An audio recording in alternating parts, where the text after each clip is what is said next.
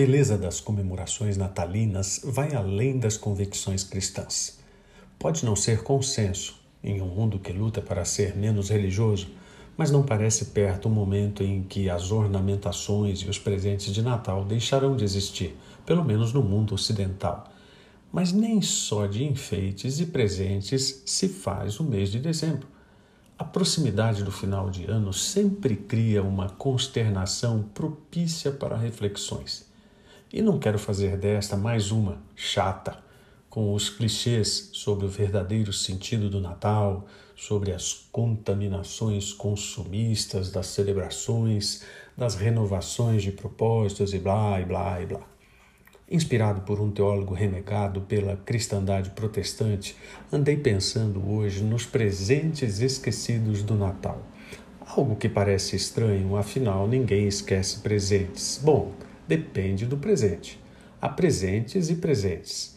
Muitos deles realmente não têm qualquer apelo e são facilmente esquecidos em qualquer lugar. Embaixo das árvores de Natal, nos encontros constrangedores de amigos secretos, nos carros de aplicativos, nos mimos protocolares do mundo corporativo ou até mesmo em relacionamentos superficiais. Prometi não ficar no lugar comum, mas não dá para evitar o que é fundamental para a cristandade. Cristo é a maior de todas as dádivas para a humanidade. Mas usando outra metáfora, ele entregou ao mundo presentes de valor inestimável que têm sido largados embaixo das enfeitadas árvores das instituições religiosas. Estão lá empoeirados, esquecidos em meio à profusão de luzes, cores, barulhos, devoções e rituais. E se houvesse uma lista deles, a liberdade seria dos primeiros itens. Presente do mais alto valor que ninguém sabe usar direito. Mas não vem embrulhado, porque liberdade não pode ser empacotada.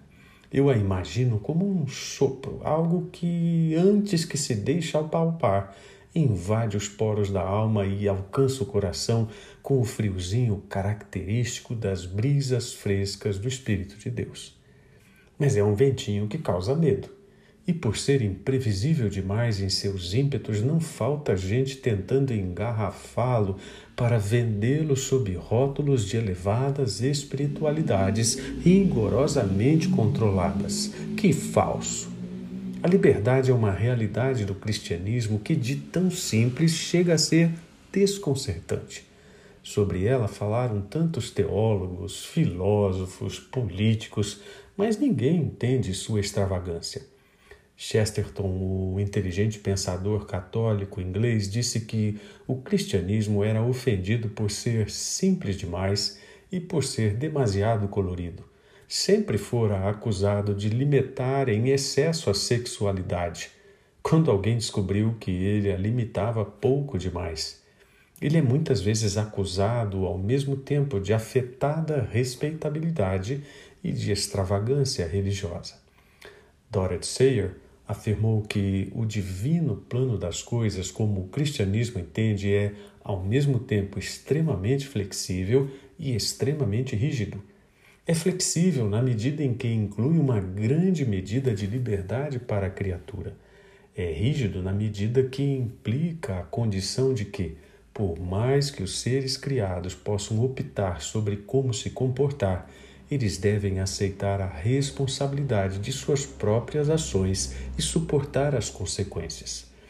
Tanto Chesterton quanto a renomada escritora inglesa de poemas e histórias de detetives compreenderam a dinâmica dos ensinamentos de Cristo e as tensões entre os extremos dos exercícios decisórios incessantes aos quais estamos todos submetidos e que, por conceito, são definidos como autonomia. Certo mesmo é que o ser humano não sabe o que é liberdade e tem grandes dificuldades para saber o que fazer com ela. Huxley afirmou que as piores dificuldades de um homem começam quando ele é capaz de fazer tudo o que gosta. Crentes e ateus gostam de fazer do texto de João 8,32 e conhecereis a verdade, e a verdade vos libertará, uma espécie de bandeira libertária, ainda que o entendimento sobre verdade seja bastante diverso. Qualquer análise atenciosa do discurso de Jesus, no entanto, levando em consideração o seu contexto, mostrará que sua abordagem é decorrente de mais uma disputa com os fariseus, que se orgulhavam de serem filhos de Abraão, e que ela parte de uma afirmação esclarecedora. A liberdade a qual se refere Jesus diz respeito ao abandono do pecado. O pecado é a pior escravidão, e não é que haja outras melhores. A escravidão da alma dominada por más paixões e desejos. Ela acontece por uma questão de disponibilidade, de apresentar-se para servir à injustiça e à lista nada virtuosa, organizada pelo apóstolo Paulo em alguns momentos de seus escritos. Ele faz com que as pessoas pensem que estão do lado de fora de uma realidade semelhante a uma prisão, da qual se olha para o outro lado pelas grades.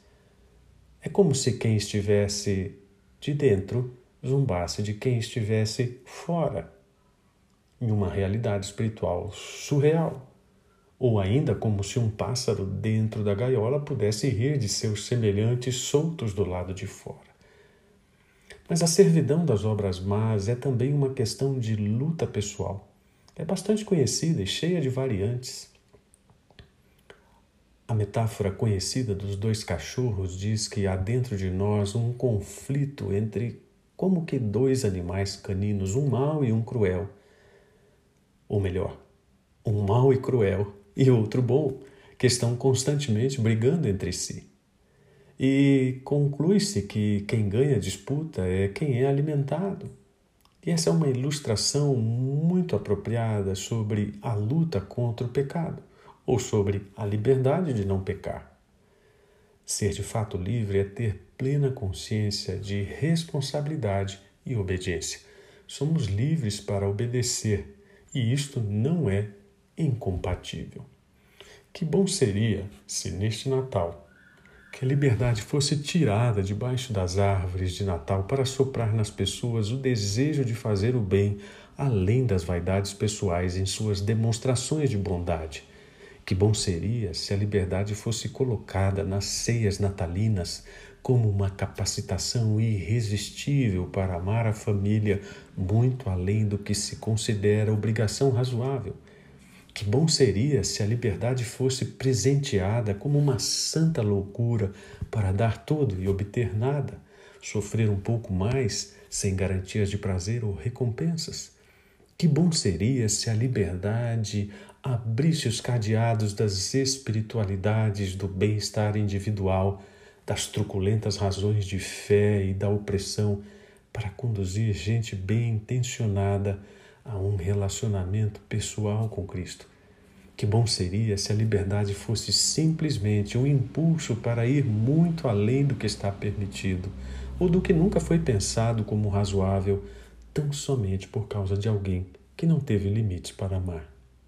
É isso aí. Feliz Natal. Vai lá, procura a verdadeira liberdade, presentão de Deus para mim e para você, que eu espero não esteja empoeirado debaixo de algum lugar escondido na sua casa.